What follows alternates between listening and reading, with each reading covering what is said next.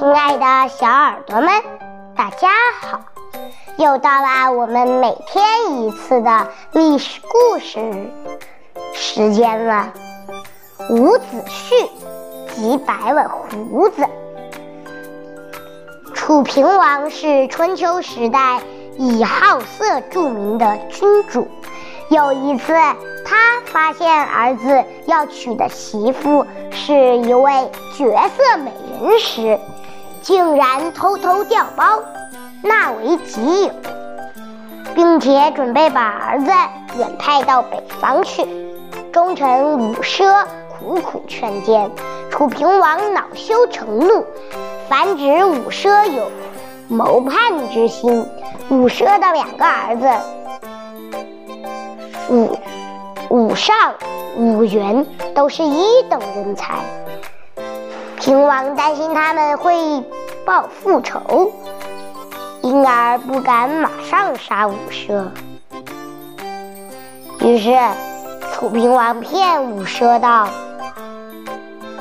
你教太子谋反，本当斩首示众。我念及你祖父。”有功前朝，不忍杀你。你写信把两个儿子召回，我赐你归田，受子观之。伍奢明知是鬼话连篇，也不敢违命。平王派的使者带着信使赶到伍家，大叫：“恭喜，恭喜！正为父亲。”入狱而忧的武尚看到信，快乐的跳起来，连忙告诉弟弟武元。武元字子胥，长得一表人才，文能安邦，武能定国。他看完了信，冷冷地说：“父亲能免于一死，已属万幸。你我何功？为何受官？”楚王怕我们因此不敢杀父，你若贸然跑去，只会使父亲早点死，千万别上当。武尚不肯说，就是见了一面，父子死在一起也甘心。这样吧，我以寻父为孝，你以复仇为孝，如何？兄弟二人抱头痛哭后，武上就上路。果然，当武上到而楚国王宫后，楚王把武尚逮捕，并且下令捉拿武元。武元听说父兄投石被囚，便急忙收拾行李，挂弓佩剑逃走。楚兵果然随后赶来，搜捕不得，立刻追去。走了快三百里，到达一个旷野无人之处，武功高强的伍子胥忽然绕到追兵的头目之后，捉住了他，警警告：“我留下你一条小命，回去告诉楚王，留下我父兄之命，否则。”我一定亲斩了楚王的脑袋。头目拾回一命，哪敢再追？率众报归平王，平王大怒，马上斩了五奢、五尚，同时四处悬挂告示：凡能捕伍子胥者，赏励五万担。爵上大夫。留容留纵棒者，全家处斩。伍子胥也沿江东下，一心想投奔吴国，奈何路途遥远，忽然想起太子建逃奔郑国，也就去了郑国。到那里不久，太子建竟不听伍子胥的话。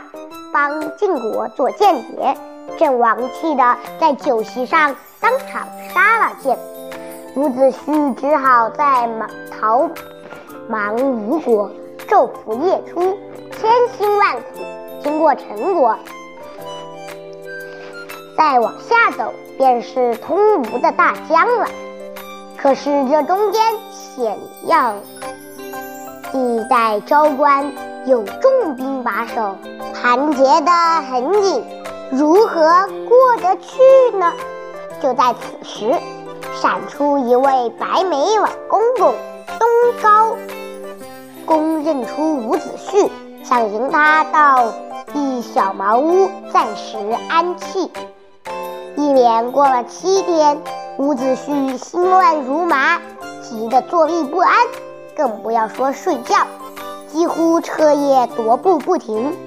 东高公推门进来，看到伍子胥，大吃一惊，连忙取来镜子，哇，他的胡子一夜之间全愁白了。伍子胥伤心的把镜子摔在地上，东高公却念着长眉笑。有办法了！原来伍子胥状貌雄伟，很容易被认出。现在胡子白了，样子也变了。刚好东高公有个朋友叫做黄埔纳，身高九尺，眉宽八寸，相貌酷似伍子胥。于是黄埔内改穿伍子胥的衣服。而伍子胥把脸涂黑，换过衣裳，两人趁着天色蒙蒙，前往少关关口行来。少关的守门人远远见主仆二人，那主人状貌与伍子胥相似，而且满脸害怕的模样，左右拥上拿下。守关将士及过往行人听说抓到伍子胥了。争先恐后挤着去看，伍子胥趁着通闹之时偷偷混出城门，等到发现抓错了人，伍子胥早已走远了。他惊险万分地闯过少关，望着大水浩浩茫茫，无船可渡，正在担心后面追兵时。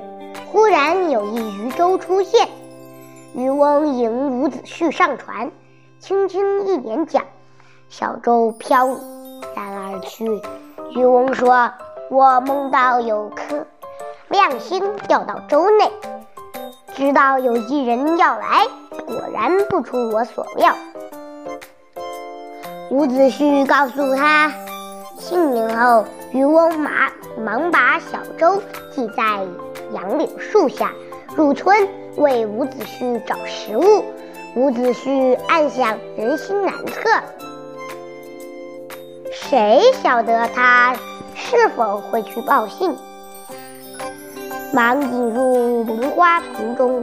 一会儿，渔翁端来一碗肉嫩汤鲜的泡鱼羹。伍子胥吃饱后，取出七星宝剑相赠。渔翁笑笑说：“楚王有印，捉到你赏五万石，我都不要，又哪在乎此？”伍子胥千恩万谢后，又一再叮咛渔翁：“如有追兵，勿泄天机。”渔翁仰天长叹：“啊，我有恩于你，你还怀疑我？不如一死，好让你放心。”乃投江而死。伍子胥眼见渔翁的尸身在水上漂游，悲痛不已。好了，今天的历史故事就到这里，让我们下期再见，请敬请期待下期《鱼肚里藏一把剑》，拜拜。